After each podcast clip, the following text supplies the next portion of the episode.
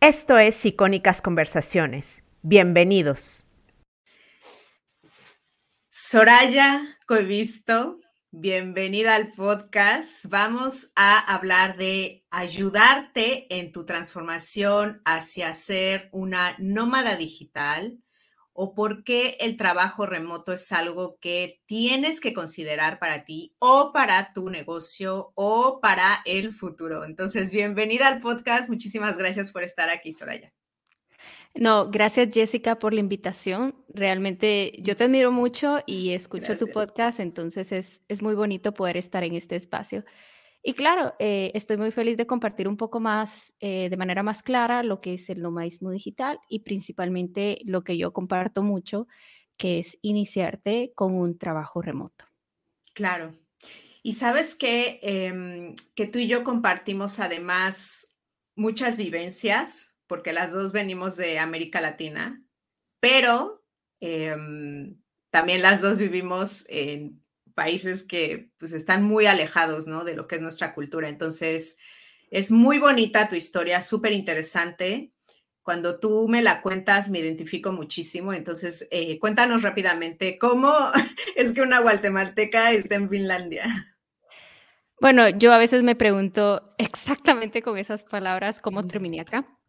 Y realmente te digo que eh, la vida es muy extraña, la vida da muchísimas vueltas entonces, yo considero realmente que una de la mentalidad importante, por ejemplo, cuando nosotras nos llamamos expatriadas y a veces nos llega a parecer mucho de que, ¿de dónde soy, no? ¿A qué pertenezco? O cómo realmente me tengo que identificar. Y son preguntas que a veces uno nunca en su vida se hubiera como puesto a pensar que iban a estar en su día a día. Realmente yo comparto eh, la mentalidad y yo creo que me pasó mucho luego de que sucedió la pandemia y yo dejé de viajar y antes estaba como viajando por todos lados.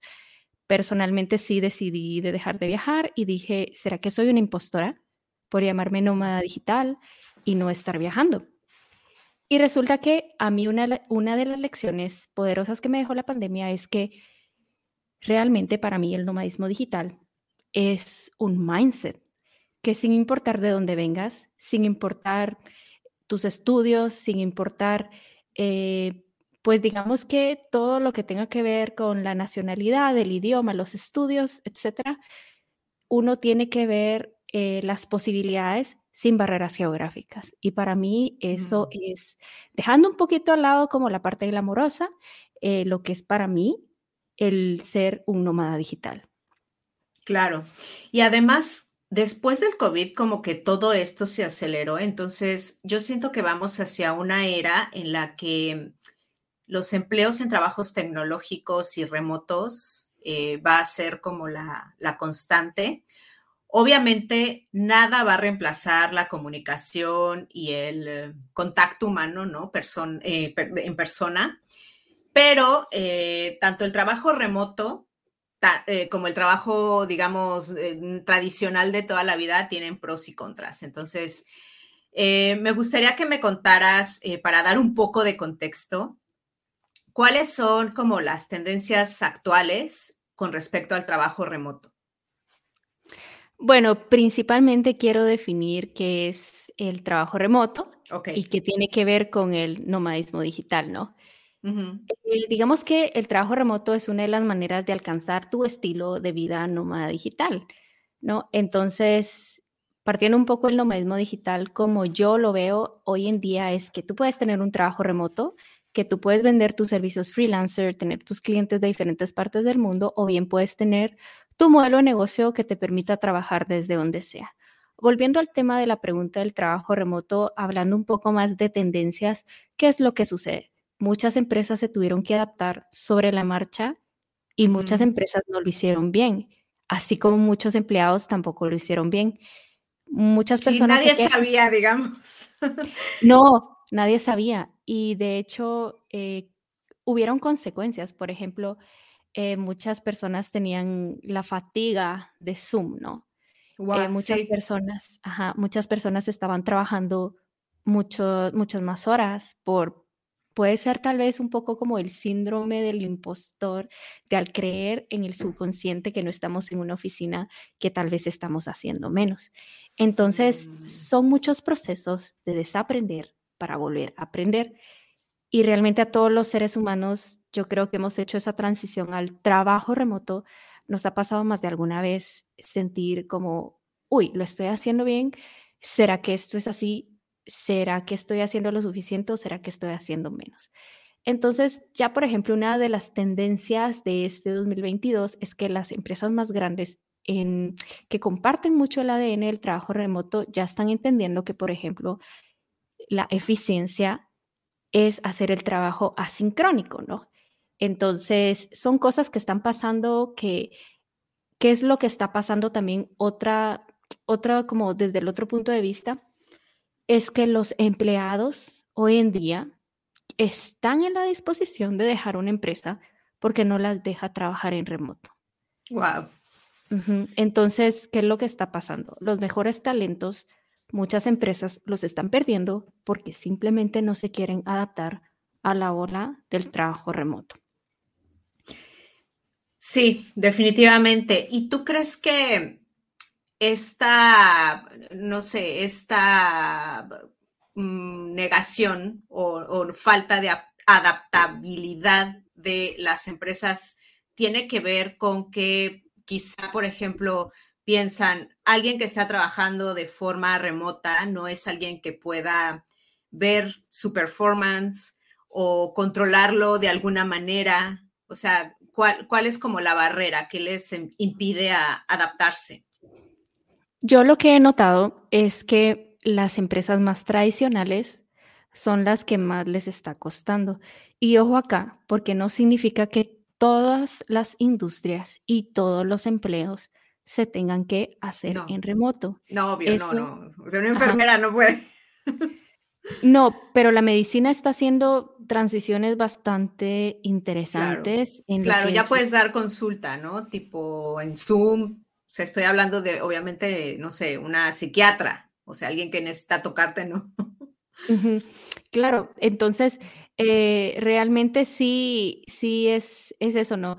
Volviendo al tema de que, bueno, si la empresa puede ser como en remoto, porque no lo está haciendo, puede haber como ese miedo, ¿no? Muchas veces, digamos, si son jefes que llevan tantos años y de repente han funcionado de esta manera, les da miedo. ¿Y a qué, a qué viene ese miedo? A la falta de control. Pero si indagamos un poco más la falta de control, hay dos tipos de mentalidad, la mentalidad fija y la mentalidad de crecimiento.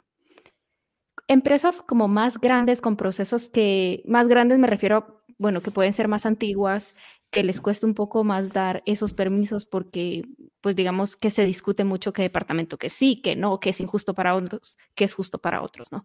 Eh, pero ¿qué es lo que pasa? Que simplemente hay industrias que tienen más la mentalidad fija y, por ejemplo, nuevas empresas de tecnología, nuevos startups y demás, eh, ya vienen con esa mentalidad un poco más como de crecimiento, ¿no? De, de, emprendimiento y simplemente saben y reconocen que sus empleados no necesitan estar todo el tiempo supervisados porque las herramientas digitales les permiten hacer su trabajo y simplemente toda la compañía comparte los resultados de manera global y todos pueden estar enterados. Claro. ¿Y cuáles dirían, ahora ya me voy a ir como a un extremo y luego a otro, las, para ti, que eres una nómada digital, las tres cosas que más te gustan y las tres cosas, o dos, no sé, como tú quieras, que menos disfrutas de ser nómada digital? O sea, quiero como para poner la fotografía completa, ¿no? Claro, bueno, primero el nómada digital es la persona que está haciendo su trabajo desde cualquier parte del mundo eh, con conexión a Internet. Te cuento un poco de mí. Yo personalmente sí me viajo cinco meses del año. Sí, se ve. se ve en tus redes. sí, sí me los viajo. Eh, entonces, esos meses yo antes me empiezo a preparar. Eh, entonces, definitivamente cuando estoy full en mood nómada digital, trabajando y viajando, yo creo que sí, siempre es un reto para mí. La organización siempre es un reto para mí, ¿no? Eh, pero, ¿qué es lo que pasa? Cosas que amo de este estilo de vida es que simplemente no tengo que ir a la oficina y este dinero que me ahorro como en la movilidad, en los almuerzos, el parqueo, etcétera, de un trabajo tradicional, sí te da esa posibilidad de luego ahorrarlo y viajarlo, ¿no? Entonces, la organización versus la libertad, que no me gusta mucho, que me gusta más. Otro tema que creo que también es como arma de dos filos, para bien o para mal, digamos que es la falta de supervisión física. Ah, ok. Entonces, eh, la falta de supervisión física, eh, lo bueno, digamos, es de que bueno, tú te, en teoría, te debes como, ya depende de ti y solo de ti hacer las cosas y sin importar en qué hora, etcétera, lo hagas. El lado malo es que muchas veces pues nos cuesta como un poco esa autonomía porque venimos con hábitos que hemos aprendido de cierta manera en, en la empleabilidad tradicional y al pasarlos, por ejemplo, al, al mood nómada digital, al mood trabajo remoto, sí lleva una curva de aprendizaje. Entonces, eso, eso también.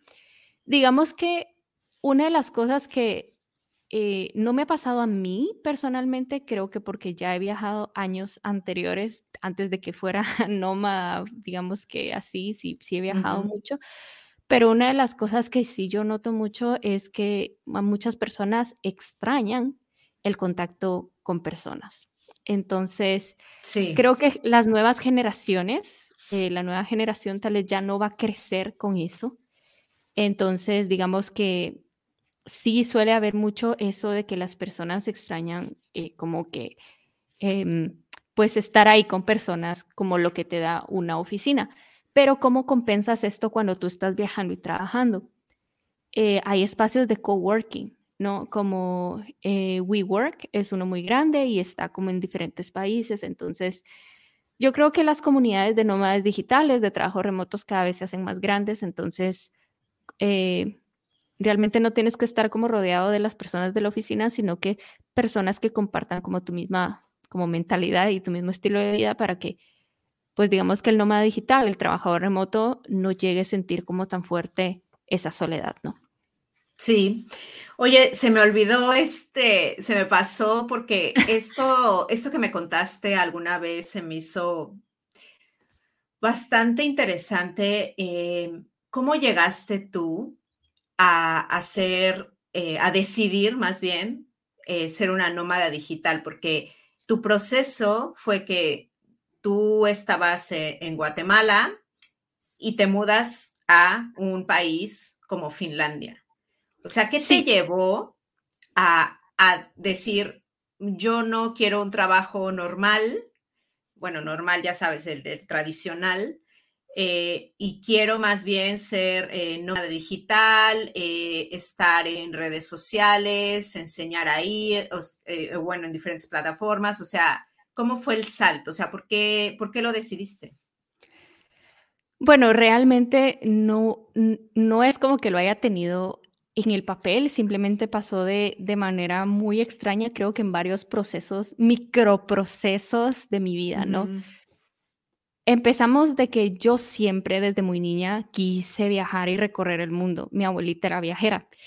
Entonces, cuando ella llegaba con miles de historias, yo me quedaba como, wow, es así como, y yo le decía mucho a ella, era muy niña, yo tenía como, no sé, menos de 12 años y le decía, abuelita, cuando yo termine la universidad, yo voy a agarrar mi mochila y me voy a recorrer el mundo. Yo no sé si se lo grité al universo, no sé si se lo manifesté. Entonces, sí me pasó como a medida que fui creciendo, yo trabajé tradicionalmente desde los 18 años, empleos tradicionales, pagarme la universidad, pagarme el carro, pagarme la laptop, etc. Pero llegó un momento en mi vida cuando yo ya en Ciudad de Guatemala, como a mis 25 años, dije, ay, yo no, yo no me gusta como la ciudad. Simplemente me di cuenta que la ciudad ya no resonaba conmigo. Y la verdad es de que siempre, o por trabajo, porque ahorraba, etcétera, siempre hacía un viajecito aquí y allá y yo creo que viajar sí te va creando ese gusanito de como que te empiezas a despertar y decir, hay más mundo. Entonces yo creo que esas cosas me empezaron a pasar. Eh, yo ya trabajaba en marketing y poco a poco fui haciendo como mi transición al marketing hotelero porque pues me acercaba un poquito más como a los viajes, ¿no? A ese, a ese mundo. Y la hospitalidad me, fue una industria que, que en mi vida eh, sí me marcó mucho, de la cual aprendí mucho y ese trabajo me hizo como mudarme a una ciudad eh, más turística, ¿no? Entonces me mudé sola, em, estaba feliz en una ciudad que pues era como más, más turística, eh, me sentía como, no me sentía tan atrapada en una ciudad.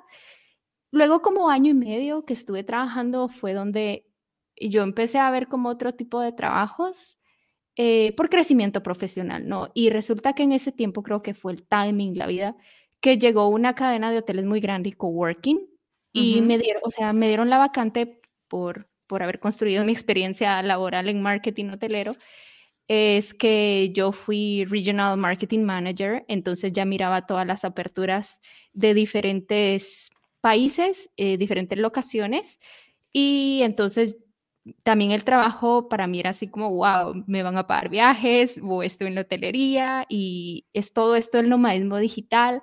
Yo no sabía en ese tiempo full lo que era ser como un nómada digital, un trabajo remoto no estaba tan avanzado. Entonces eso fue en 2017 cuando yo empecé como que a preach out un poquito más como esa, esa forma de trabajar. ¿Qué es lo que pasa? ¿Qué es lo que pasa, eh, Jessica? Que nuestros países, uno al final no tiene nada seguro por la situación política, por la situación que pasa. ¿Qué es lo que sucedió? En 2018, el volcán explotó en mi país. Fue como a 10 minutos de Antigua. Y yo manejaba eh, también Nicaragua, entonces Nicaragua, guerra interna. Mi país explotó el volcán. Entonces, obviamente, las operaciones eh, se frenaron y yo ya no pude tampoco seguir trabajando con la compañía por lo que pasó en ambos países, ¿no? Entonces, eh, bueno, en ese tiempo, pues, con mi pareja, que es de Finlandia, que no lo he mencionado acá porque creo que ese es otro tema de podcast. Okay.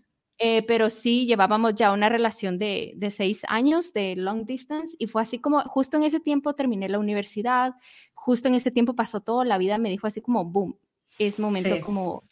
Y entonces pasó de esa manera y ¿qué es lo que pasó? ¿Qué es lo que pasó? Conocí el mundo nómada digital, pero al venirme a otra cultura, eh, ya a mis 27 años que yo me vine y me casé y demás, yo creí inocentemente que iba a encontrar un trabajo muy fácil en marketing pero no pasó así. Simplemente... ¿Y por eh, qué dices inocentemente? porque yo creí que con mi experiencia laboral internacional, con mis casi 10 años... Hablando inglés. Hablando inglés, trabajando con marcas de hoteles muy reconocidas globalmente, no me iba a costar. Pero ¿Y por qué te costó? O sea, ¿por qué? O sea, ¿cuál crees tú que fue la barrera? Como para, ¿por qué no? ¿Por qué crees que que el mercado en ese país no te veía o no, no te ve, no sé, ahorita supongo que sí, no lo sé, eh, no te ve igual de competitivo que alguien de, de ahí, ¿no? O alguien que viene de, no sé, Alemania, Francia, eh, Inglaterra. Yo creo que el choque cultural, eh, yo la verdad es de que, por ejemplo, uno no está preparado porque uno le enseñan de tal manera, como te digo, me ha tocado en el proceso aprender, desaprender de mil maneras. Yo creo que también pasó por algo, no sé por qué razón pasó, pero pasó por algo, la vida tal vez me quería dar otras señales, otros caminos, y en ese momento yo me enojaba un montón. Era, yo decía, pero ¿por qué? Pero realmente yo creo que eh, sí, en estos países lo que sucede es de que eh, sí le dan prioridad a sus habitantes. A sus propios habitantes. A sus propios. Entonces yo no tenía una titulación de una universidad local y estaba aprendiendo el finlandés. Entonces eh, sí mm. necesitaba un proceso, digamos que el finlandés y el español no, no, tienen ningún lazo de conexión. Y yo sí me di cuenta así como, a ver, este idioma bendito no me va a costar aprenderlo en, en unos añitos. Entonces eh, fue donde un poquito así frustrada y como que en ese momento yo me peleaba hasta con la taza del café, hasta con mi esposo que no hablaba ni una palabra en la mañana, yo, yo despertaba peleando. Entonces, pero, pero, hay, una, hay un programa en, Finlandia, ¿no? Como para, o sea, como para insertarte en el mercado laboral. O sea, ¿qué pasó en ese programa?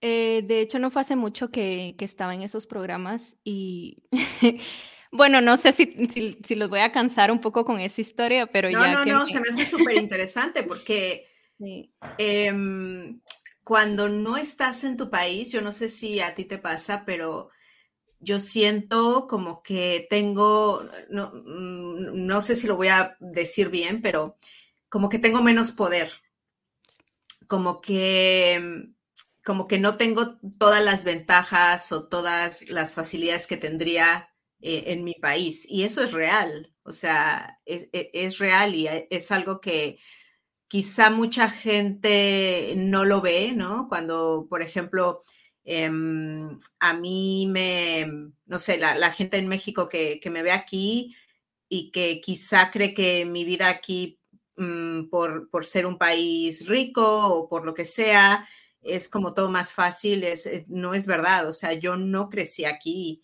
Eh, yo no, mi primer idioma no es el idioma que se habla aquí. Eh, a mí me ven como una extranjera todo el tiempo, ¿no? Y, no tienen la culpa ellos, o sea, yo soy la que estoy entrando a su país, ¿no? Pero sí te da, eh, te, pone las cosas más difíciles, ¿no? Yo, yo, por ejemplo, un día estaba en el supermercado y no me acuerdo qué producto estaba buscando y tú de repente aquí en Luxemburgo, eh, no sé de qué depende, pero de repente puedes encontrar todo un pasillo eh, con productos solamente en alemán, ¿no? Y yo de alemán no hablo nada, o sea, en francés te puedo entender lo que, lo que es, ¿no? Y no recuerdo qué producto estaba buscando y, recuerdo que todo estaba en alemán y te juro que casi me puse a llorar así de, no lo voy a encontrar. o sea, me voy a tardar aquí mucho tiempo, ¿sabes? Que puede parecer una tontería, pero en, en, mi país hubiera dicho, sí, este, ¿no? Y me hubiera salido y, y, y como que cosas de repente tan que tareas que deberían de ser tan fáciles de repente se te vuelven difíciles por ese simple hecho.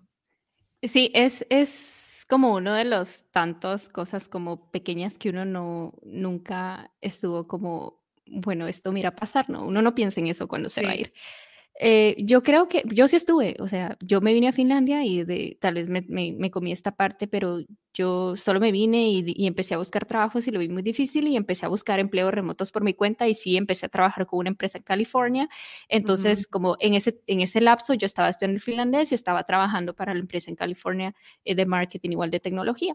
Entonces no me sentía como, bueno, no me sentía tan como fuera del sistema, pero yo cuando ya intenté como dije, bueno, Soraya, aterriza. Sí, muy tus viajes, muy, muy todo lo que quieras, pero eh, al final estás como en un proceso, ¿no? Entonces dije, bueno, sí, es cierto, eh, voy a probar la oportunidad de integrarme al sistema. No puede ser tan malo.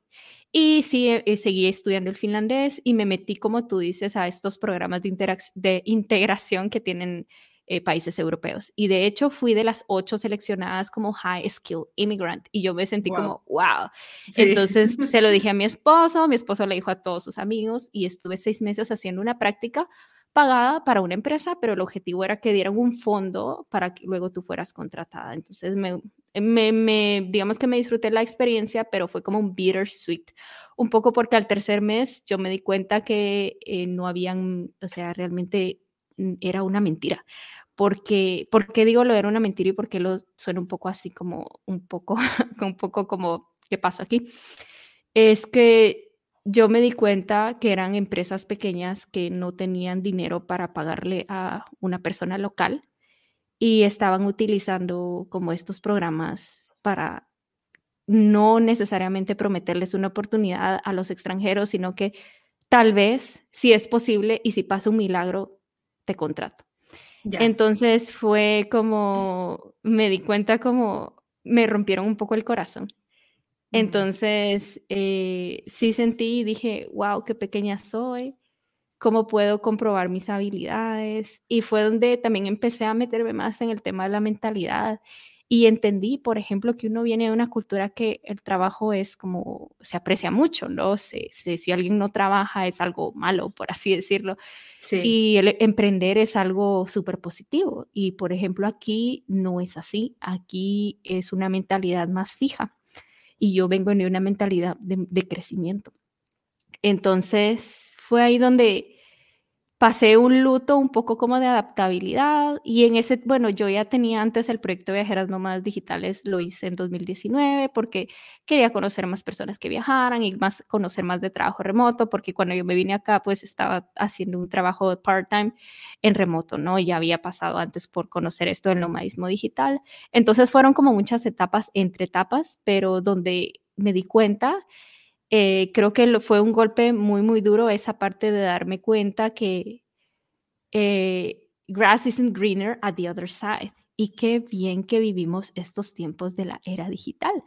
Claro. Entonces decidí como ser full, full, full advocate del trabajo remoto, pero no, de, no quería ver, no quiero que el nomadismo digital, el trabajo remoto se vea como algo de vanidad, porque a mí el trabajo remoto fue basically mi única opción. En un momento muy oscuro en mi vida sí fue mi única opción. Eh, cuando todas las puertas se me cerraron y, y yo no podía como competir en el mercado local, a mí el trabajo remoto me salvó porque yo siempre también quise tener un estilo de vida nómada digital. Entonces tuve muy claro, muy, mucho más clara, ¿no? La parte de la mentalidad, la parte de sin importar de dónde soy, cómo yo me ven, cómo yo me vea, eh, yo soy un mundo de posibilidades. Y entonces... Me encanta tu historia. O sea, prácticamente, pues tú, tú creaste, ¿no? Tu, tu oportunidad.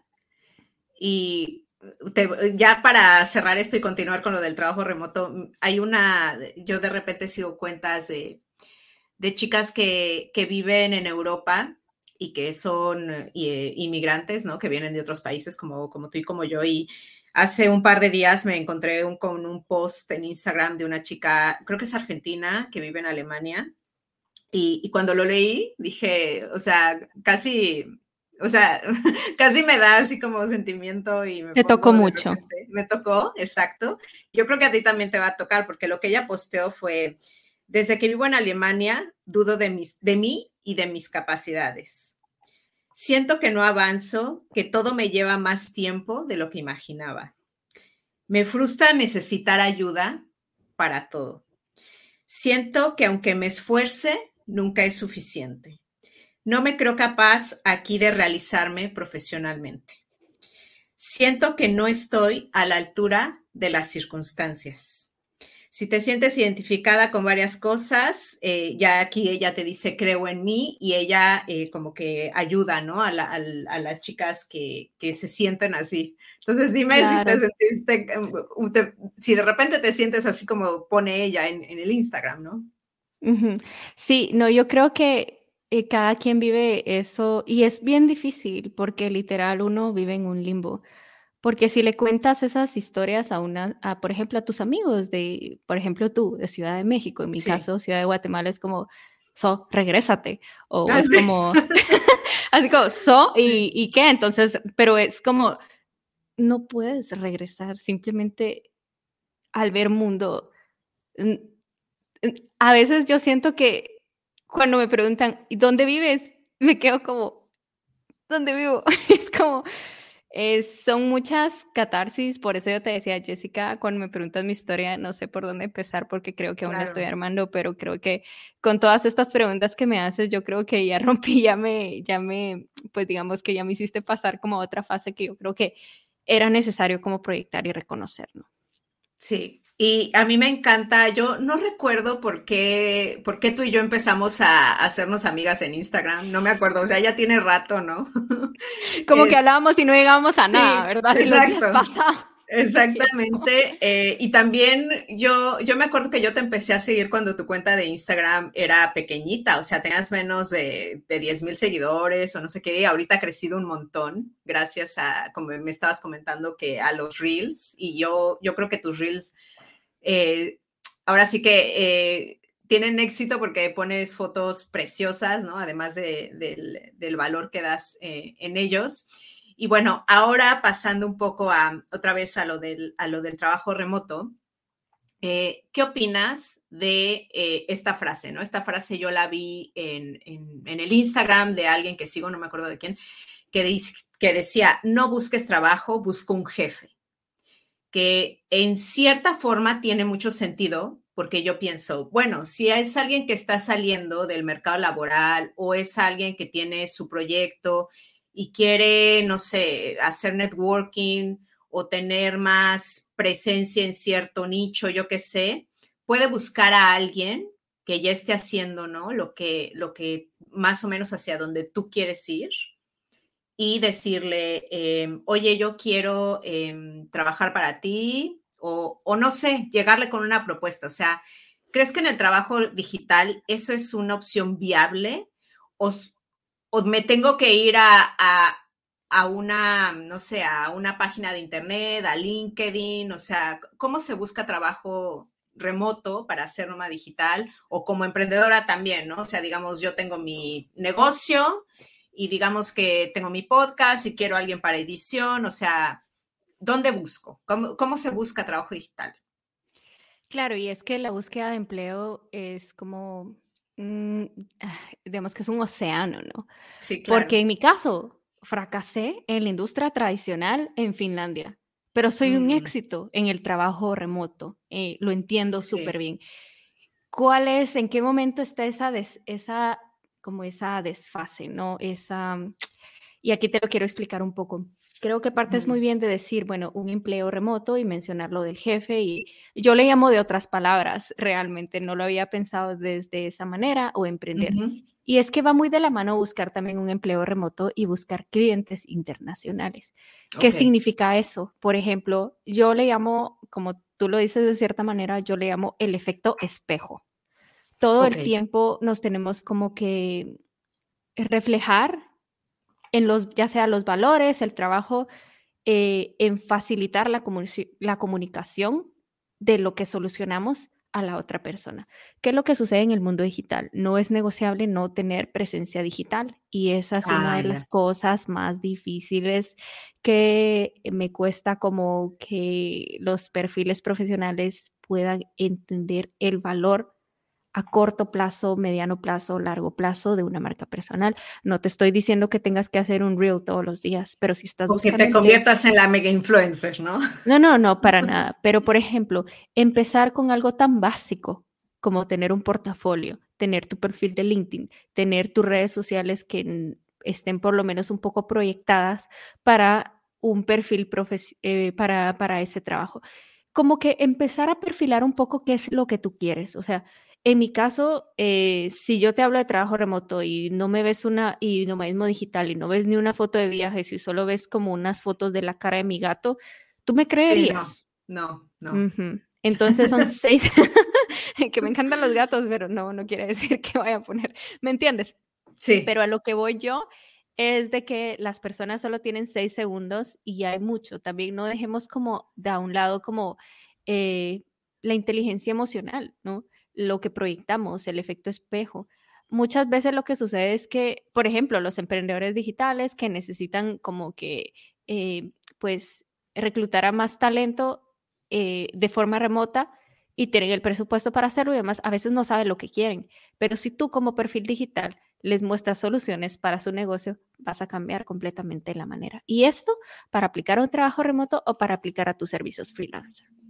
Ya, ok. ¿Y por qué ¿Por qué dices que esta es la parte que más te cuesta? O sea, digamos que soy alguien que quiere buscar trabajo remoto, que tengo mi Instagram, em, no sé, con gatitos, con mis viajes, pero no hablo de lo que soy experta. O sea, ¿qué, qué, qué las detiene como para poner afuera, como dices, su portafolio, su trabajo?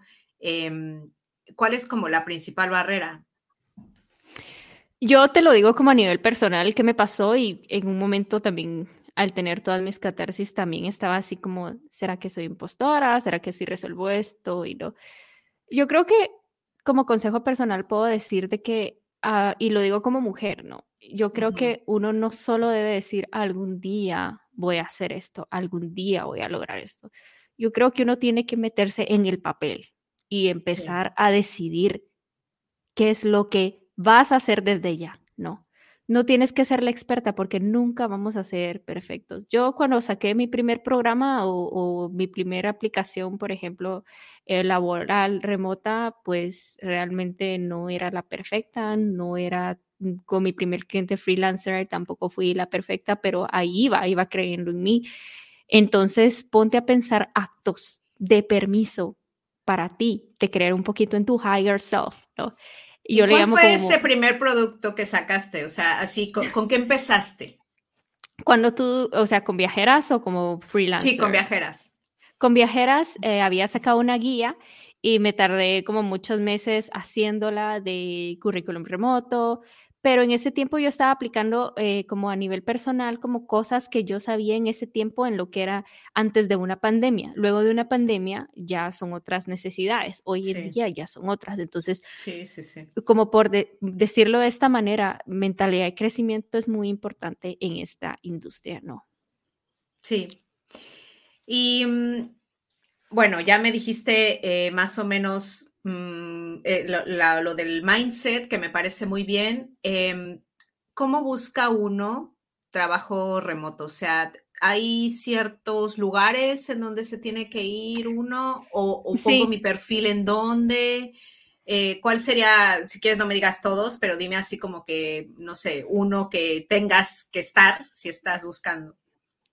Yo creo que hay mucha desinformación también en redes sociales, porque también he visto que dicen trabaja en remoto y en realidad solo es postularte a geeks, por ejemplo, en páginas como Upwork, Fiverr, etc. Esos son geeks que te permiten hacerlo desde donde sea, pero no es un trabajo con un sueldo fijo que lo puedas hacer. Entonces, diferencia muy bien el trabajo freelancer que puedes hacer como que digamos en remoto y aparte un empleo fijo 100% en remoto con horarios, con beneficios. Eh, horarios me refiero a que, bueno, se negocian las horas a la semana, las horas al mes, el salario fijo, los beneficios y como que tengas más estabilidad, ¿no? Entonces, eh, primero, hay que pensar mucho qué perfil somos, si tenemos experiencia o no tenemos experiencia. Si no tienes experiencia, te recomiendo ver un poquito con estos eh, perfiles eh, geeks, pero no te quedes ahí todo el tiempo. Si tienes algún tipo de experiencia laboral, eh, igual esto va para los dos tipos de perfiles, siempre hay que actualizarse en herramientas digitales. No hay un título o una universidad que te enseñe a ser un nómada digital, ¿no? Entonces, ¿qué, ¿cuáles son, por ejemplo, los portales que yo recomiendo que comparten este tipo de información de trabajo remoto? Y lee muy bien que sean trabajo remoto worldwide, no trabajo remoto USA, porque de hecho en Estados ah, Unidos hay un área que se llama remote y simplemente no... solamente contratan gente que vive en Estados Unidos. Sí, entonces tienes que leer muy bien y empezar como que a perfilar tu proyección laboral. Eh, eh, páginas que yo recomiendo en Latinoamérica podría ser eh, la primera que es Wii Remoto, que es la, la, bueno, la más antigua, la primera que ha estado publicando ofertas laborales en remoto. Luego hay una startup de México que se llama La Pieza, entonces también pueden ver ahí y registrar su perfil. Eh, también, por ejemplo, no descarten LinkedIn. LinkedIn al final es un portal de empleabilidad, entonces utilizándolo de manera eficiente, los reclutadores viven ahí todo el tiempo, ¿no? Entonces, en mis recomendaciones hay muchísimas más. En mi perfil de Instagram todo el tiempo publico ese tipo de información, pero para no perderte un poquito, pues esas, esas son como las principales. Sí. ¿Y cuál dirías que son, no sé, dos o tres habilidades que sí o sí tiene que tener un nómada digital o alguien que está trabajando de forma remota? Yo creo que la más importante es la comunicación, porque al trabajar con personas de todas partes del mundo, cada quien, diferente, cada quien tiene distintas maneras de decir las cosas, ¿no? Entonces, por ejemplo, digamos, en nuestra cultura, por ejemplo, la cultura latina no está mal visto llegar cinco minutos tarde, pero en la ah, finlandesa es pecado capital. Y, por ejemplo, los alemanes, sé yo que si llegas 15 minutos antes es como mal visto. Entonces, tienes que entender un poquito como esa comunicación, eh, en dejarla muy claro, no asumir de nadie, comunicarte. no puedes pasar como que toda la semana eh, sin comunicarte con tu equipo. Eh, es porque pues al final sí podrá hacer trabajo remoto, pero no asumas que la gente sabe las cosas. Entonces la comunicación, ¿no? La organización eh, es sumamente importante porque al final tú vas a estar en autonomía todo el tiempo. Entonces, las herramientas de, eh, hay muchas herramientas de organización hoy en día. Hay inclusive yo utilizo mucho para cuando sé que tengo que hacer un, algo como muy puntual un día y ese día no puede pasar que lo haga. Yo utilizo, por ejemplo, herramienta de Pomodoro. Entonces, ah, Pomodoro lo que hace es que tú trabajes en bloques, eh, no tanto por horas o en la tarde, en la mañana, o sea, simplemente que trabajes por bloques como a ti te funciona, Otra de, mm, digamos, bueno, la comunicación, la organización. Otra es eh, que va un poquito de la mano con lo que yo estaba hablando, pero la disposición de, aprender, ¿no? De trabajar sobre la marcha, porque lo que sucede mucho con las empresas en tecnología es que este mundo se mueve muy rápido. Claro.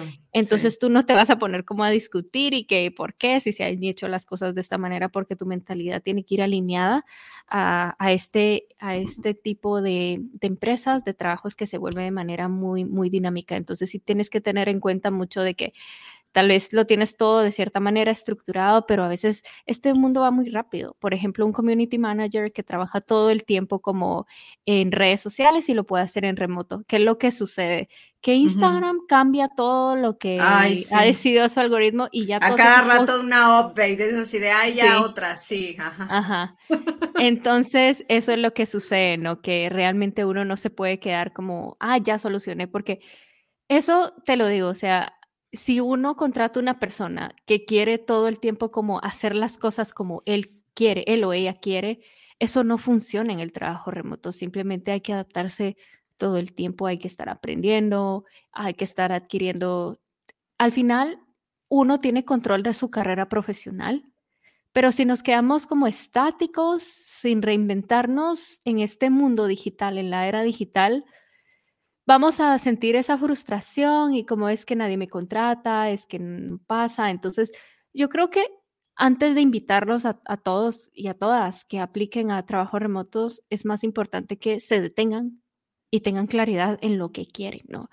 Que trabajen también esa confianza y decir, bueno, sí, voy a hacer estas estrategias que me van a hacer como una candidata, un candidato, pues, eh, digamos que más atractivo para que me puedan dar esta entrevista que me va a llevar a un trabajo remoto o voy a hacer este acercamiento a este posible cliente que veo la necesidad en su negocio que implemente mis servicios y yo puedo tener un cliente freelancer y lo puedo hacer desde donde sea. Entonces hay que cambiar esa mentalidad un poquito.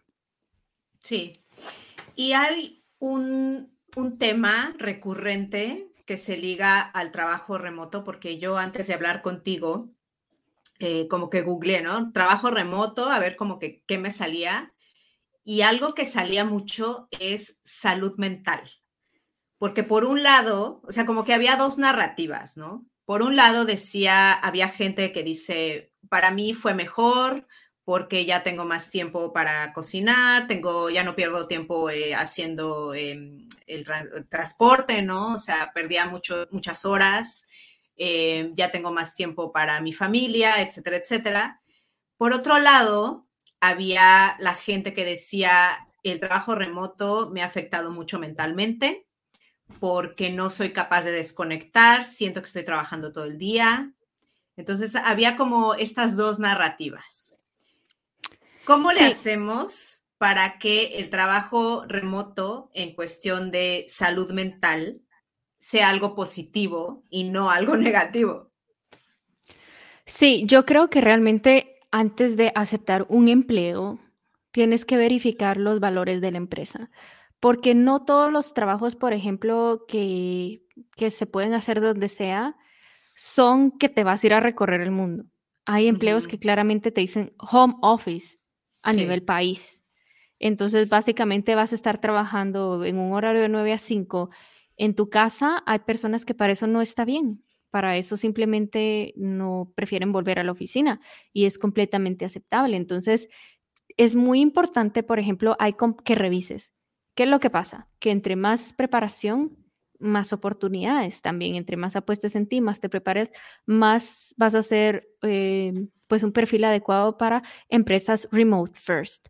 Yo recomiendo mucho aplicar a empresas remote first y, por ejemplo, en, digamos que en los primeros ejemplos que di, son vacantes tanto en inglés como en español. Y ahora voy a pasar más al mercado worldwide, donde se habla únicamente inglés. Eso quiere decir que si tu inglés es bueno y no tienes ningún problema en, en manejarte con personas de diferentes partes del mundo, muchas personas creen de que, mm, yo he visto personas que les escriben a las compañías, claramente tienen vacantes en inglés y les ponen como, y en español no hay nada. Obviamente no se van a adaptar a ti, tú te tienes que entender tu perfil, ¿no? Entonces, lo que voy con esto es de que las empresas eh, grandes que están más avanzadas en el trabajo remoto, que tienen em, em, empleadores de todas partes del mundo, suelen ser remote first. Eso significa que ponen primero al empleado antes que el trabajo.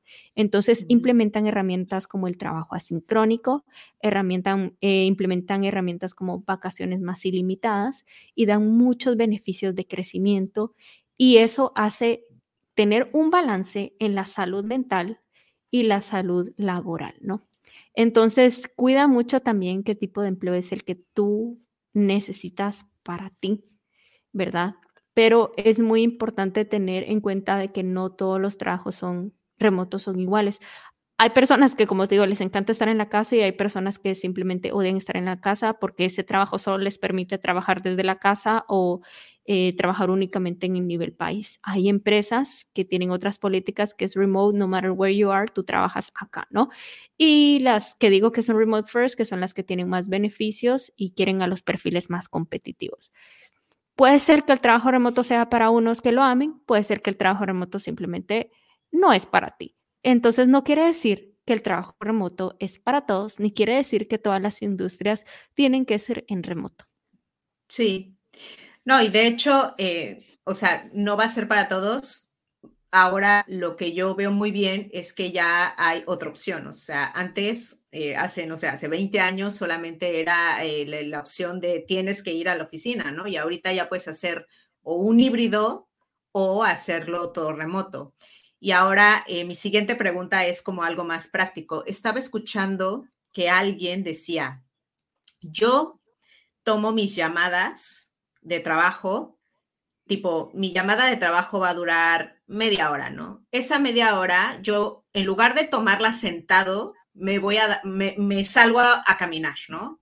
Y yo siento que para mí es mejor porque me, me estoy moviendo, porque puedo pensar mejor cuando estoy caminando, o sea, entonces dije, la verdad es que tiene mucho sentido, ¿no? O sea, no tienes que estar enfrente de tu escritorio, si es tomar una llamada y si te tienes un lugar tranquilo para caminar, pues lo puedes hacer caminando, ¿no? ¿Qué, qué puede hacer uno o qué haces tú como de forma práctica precisamente para trabajar de forma remota y tener esta salud mental? Porque esta persona decía, esto también me permite tener mejor salud mental, ¿no? Porque ya salgo, eh, camino, eh, mis piernas no están ahí este, todo el tiempo, ya sabes, eh, en, una posición que no estamos hechos para estar sentados nueve horas. O sea, ¿tú qué haces de forma práctica o qué aconsejas hacer de forma práctica precisamente para, para que estos trabajos remotos o digitales no nos quemen? Claro, no, yo creo que tú mencionas como ese punto de vista como más eh, como en el día a día, que creo que es más como lo que tú también necesitabas como señalar, ¿no? Como hábitos eh, saludables que te permitan no caer en ese burnout y que odies el trabajo remoto. En mi caso, como te digo, tengo dos facetas como nómada digital. Cuando estoy viajando todo el tiempo y cuando estoy como, digamos, ya eh, de vuelta en mi casa, Finlandia, y trabajo igual desde donde sea. Eh, por ejemplo, cuando ya estoy en mi casa en Finlandia, yo no dejo de hacer ejercicio. El ejercicio para mí es es fundamental, no tengo que despertarme y salir corriendo como trabajo, trabajo como por bloques, trabajo muchísimo por bloques, o sea, trabajo, dejo el trabajo, hago ejercicio, eh, salgo mucho, yo trato de también hacer como días pesados y días que me desconecto y hoy en día sí trato, por ejemplo, de que los viernes... Eh, ya no tenga mayor cosa que hacer para recuperar un poco mi, energía y llegar a mi centro, ¿no? Entonces, eso varía de cada empleo, de cada necesidad, pero otra de las cosas que yo también he dejado de hacer es tener la eh, como que el escritorio y sentarme. Eh, yo tengo una mesa, eh, invertí en una mesa de esas que les puedes subir el ah, ya, que, te puedes trabajar de pie o puedes trabajar sentada, ¿no? Exacto, entonces me ha ayudado mucho tener esa mesa porque no, me, no me da como esa fatiga de estar sentada todo el tiempo y trato de trabajar parada y trato de utilizar mucho la técnica de Pomodoro, trato de incluir mucho, mucho el ejercicio como en mi día a día y igual como que al final del día es como el trabajo remoto tiene que darte esa libertad, ¿no? No te tiene que hacer prisionero eh, como prisionero de tu casa o prisionero de, tu área. Entonces yo creo que eh, cada persona lo aprende de diferente manera. Creo que eso va más allá como de los hábitos que venimos arrastrando de una oficina y como mencionaba al inicio, ¿no? Desaprender para volver a aprender, ¿no?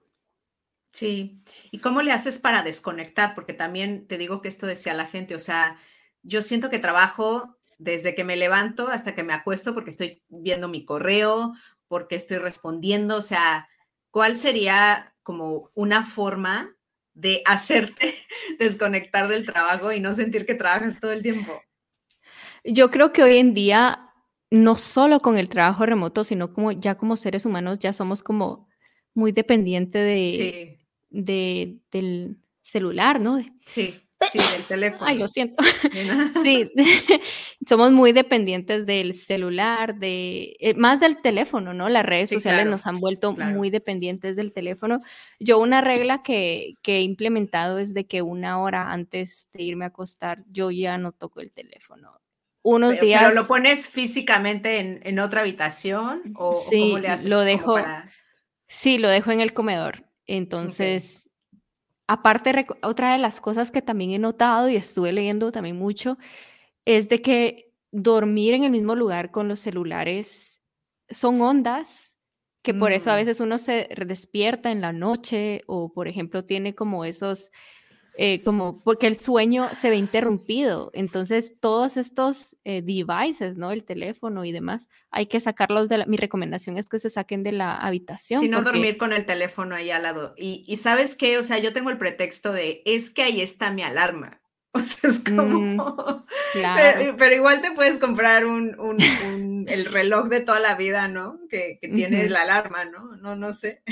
Sí, yo creo que son son sí, no, y que no le suene la alarma a uno, es como, uno a veces no se duerme, por ejemplo, a mí me pasa mucho también cuando viajo y que tengo que, por ejemplo, eh, hay que estar en el aeropuerto a las 4 de la mañana y así, y de verdad esos son los días que mi salud mental, digamos que no está como la más sana, porque que hacer la maleta, que, eh, que, que me, me, da pavor que no suene la alarma, porque ya me pasó una vez que no sonó la alarma, entonces... Y sí, perdiste el vuelo. Eh, la verdad es de que siempre tengo como un, eh, prefiero como tener más espacio de lapso para que por cualquier inconveniente, pero sí me recuerdo que sí me fui casi que en, en, en pajama, pues entonces sí, súper atropellada, sin comer, sin nada, entonces sí, no, esas cosas le dan como estrés a uno, ¿no? Pero como tú dices, ¿no? Si, si tienes ese hábito, pues decir, bueno, no, voy a tener otra alarma, etcétera, porque tu sueño al final del día sí estamos súper, no podemos como, como hay un dicho, no lo recuerdo muy bien, como que, que uno no puede verter agua de, de una jarra vacía. Sí, sí, claro. Es algo así, dice, no me lo recuerdo. Pero es que uno no puede como seguir dando y dando si está como súper vacío, súper cansado. Sí, te tienes que llenar tú se tiene que llenar uno. Entonces, eh, yo creo Te voy a poner otra, otra metáfora que esta la usa una amiga mía que se llama Hanna Fernández. Vayan a ver su podcast que es muy bueno. Eh, ella dice, em, te tienes que tratar como tratas a tu móvil. O sea, si ves que ya está descargado, lo tienes que cargar. O sea, lo mismo tú, ¿no? O sea, si vas, si ves que ya estás así en pila baja y ya estás, o sea, ponte a cargar, ¿no? Es como recárgate, toma energía, descansa. Claro. Y em, me quedan dos preguntas, eh, que yo creo que esta es muy importante. Em, Dime una clave o, cuál sería como tu consejo para negociar eh, tu sueldo o los pagos que te van a hacer. O sea, ¿cómo lo hago para hacerlo bien? Claro.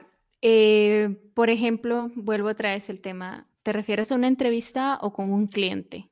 No, ya digamos que tengo el cliente mm. y me dice que sí, que está interesada o interesada en mi trabajo. O sea, ¿cómo negocio mi pago? O sea, ¿cuál, cuál sería como una buena práctica para, para que me paguen lo que realmente pues, merezco, ¿no? Por mi experiencia, por mi talento, etcétera, etcétera. Claro, yo quiero hacer acá un paréntesis muy importante y es que las mujeres tenemos un problema general de la relación con el dinero. Y esos son estudios comprobados y les apuesto que muchas personas que, nos están escuchando acá, muchas mujeres se pueden sentir identificadas. Muchas veces a las mujeres nos cuesta negociar el salario porque venimos repitiendo hábitos, por ejemplo, de que no, es que qué pena, no, es que hay que cuidar, no, o sea, hay muchas excusas. Entonces, con el tiempo, mi consejo y lo que les puedo compartir acá es de que uno tiene que poner límites y valorar su trabajo, porque al final del día, uno cuando está en este mundo digital paga muchas herramientas también digitales. Nada es gratis. Tal vez no tienes una oficina física, pero, o sea, con papel y lápiz ya te pones a pensar qué gasto, que del email marketing, qué gasto de esta herramienta, qué gasto de que Canva, que lo que sea. Canva, ajá, que, que mi, mi, espacio extra, ¿no? De que ya no me cabe nada. Eh, y, y, luego si ya corre sistemas, si tienes una página de ventas, si tienes una, una pasarela de pago. Mi recomendación es de que ustedes, em, por ejemplo, vendan sus servicios por paquetes, por soluciones y que les establezcan un precio. Y que ideal, si ya es tu cliente ideal y quiere trabajar contigo y todo, yo recomendaría que sin pago uno no empiece a trabajar, o por lo menos el 50% si no logras cobrar el 100%. Pero eh, hay mucha gente aprovechada, lamentablemente. Entonces sí recomiendo que por lo menos sin falta, antes de empezar ese trabajo del 50%, nunca empezar a trabajar y luego que te paguen. Incluso esto lo, lo recomendarías tipo para marcas muy grandes, o sea, que, sabes que, o sea, que, tienen renombre, eh, no sé, también se tiene que hacer esta política. Por ejemplo, eh, tú te refieres a que si una marca llega contigo. Sí, por ejemplo, una marca, no sé, quien sea, em, Coca-Cola o yo que sé, alguien, una marca grande que te dice, eh, quiero, no sé, estoy poniendo un ejemplo que random aquí, ¿no? Eh, quiero que hagas una colaboración eh, conmigo, te pago tres historias, etcétera, etcétera. También aplicarías ahí de págame el 50 o tienes más confianza en marcas grandes, ¿Cómo, ¿cuál es tu experiencia aquí? Bueno, en ese caso yo te digo como las excepciones que yo he hecho eh, y está bien que lo traigas a la mesa porque yo, yo misma, o sea, ya trabajando como, digamos, que, que, vas a hacer un partnership con una marca y demás, sí pasa muchas veces que estas marcas te pagan, pero como que tienen externo como el payroll. Entonces, te dicen como, sí, tienes que mandar la factura y te mandan como un link. Entonces, yo te recomendaría en ese caso, si, bueno, son procesos y son procesos que os llevan y no hay de otra, es de que pidas el link muchas veces de registro. Entonces, ya con proceder alguna evidencia de que tu pago va a salir en tal fecha o con un link o con un contrato, es muy importante siempre que tengas algún, algún tipo de contrato profesional, ¿no? Que eh, nunca sabes, no quieres tener como historias de horror, etcétera, pero que hagas como un correo, una evidencia, un contrato que quede ahí y que ellos pues por lo menos te escriban que en tal fecha, en tal promedio te van a pagar. Creo que con eso tú ya tienes la corazonada eh, y ya tienes como, como que un backup ahí de que puedes eh, hacer ese trabajo. Pero creo que estábamos hablando un poquito al inicio como de un cliente potencial pequeño, ¿no? Pero ahora sí, ya hablamos con marcas que llevan procesos y demás. Sí recomiendo que hagas un contrato y que pidas como este link de registro que muchas veces tienen para que te puedan crear la factura y te puedan hacer el pago, ¿no? Sí. Y bueno, mi última pregunta. Está bueno, supongo que la has escuchado en varios episodios del podcast. Es, ¿tu secreto para emprender bonito cuál es? Ay, ¿cuál de todos? No. Eh, mi secreto para emprender bonito es de que no ignores ese llamado en tu corazón. Si lo tienes ahí palpitando, es porque tú eres la persona correcta para que lo hagas. Por muchas dudas que tengas, vale la pena. Vale la pena intentar. Vale la pena intentarlo. Claro, y si no te sale a la primera, ¿qué? ¿Qué? ¿Sabes qué pasa, Jessica? Que a nadie nos salen las cosas a la primera. Si me preguntas a mí, sería un fuck up night. ¿En serio? sí, sí, el primer año, o sea. ¿Por qué? Pero porque es que no era tan evolucionado lo que era el nomadismo digital o el trabajo remoto, no había tanta demanda y, y lo que sucede muchas veces es de que como pequeñas emprendedoras cuando iniciamos antes de ser empresarias, eh, hay una curva de aprendizaje. Por más que yo estuve en marketing 10 años con empresas súper buenas, emprender fue otra, otro mundo de cosas que no utilizaba en mi experiencia de marketing, por ejemplo. Y ¿saben qué es lo que pasa? Que todo proyecto requiere, por ejemplo, más o menos como un año, seis meses para que empiece a movilizarse hasta dos años. Entonces ese proceso de estar tirando y estar tirando, estar tirando para ver qué, qué, va a funcionar, es lo que muchas personas, como, como diríamos en mi país, tiran la toalla. Entonces, eh, no hay que... Sí, es eh, un, un maratón. Sí, es un maratón. Y yo creo que no hay que desmotivarse. Por ejemplo, si alguien saca su producto y nadie te lo compra, o sea, eso aplaude el proceso de que saliste, aprendiste, te metiste a la cancha. Solo hay que empezar a hacer diferentes cambios, diferentes ajustes. Tal vez hay cosas dentro del proceso que no te estás percatando que no está llegando la comunicación final, ¿no? Entonces, yo les, yo quiero motivar a todas esas mujeres, ¿no? Que quieren emprender bonito, que tengan eso en cuenta, ¿no? Que eh, ya es de valientes el, simplemente, el simple hecho de emprender y el simple hecho de llevar esa idea a cabo y demostrarnos de que tenemos esa mentalidad de crecimiento y que estamos adquiriendo nuevas habilidades para la vida que queremos nos va a abrir más puertas y las puertas se abren de la manera más, eh, menos esperada. menos esperadas. Y, yo para, nada más para cerrar este pensamiento que, acabas de decir que me encanta, es que em, como emprendedor o emprendedora o lo que sea, Em, tienes que estar generando productos, o sea, porque no todos van a funcionar. Entonces, entre tienes que generar a ver qué funciona y alguno va a pegar, ¿no? Es como, es lo que hay. Claro. y bueno, finalmente, ¿dónde te encuentran? La que quiera seguirte, eh, tus redes, etcétera. Claro que sí. Eh, mi red principal es Instagram y me pueden seguir como arroba viajeras nomás digitales. Y ahí pueden encontrar todo el contenido de valor de lo que es empezar esa transición eh, pues al trabajo remoto e inspirarse un poquito más de lo que es todo este estilo de vida nómada digital. Pues me encanta. Muchísimas gracias, Soraya, por tu tiempo y te veo en el próximo episodio. Claro que sí. Gracias, Jessica, a ti por invitarme. Chao.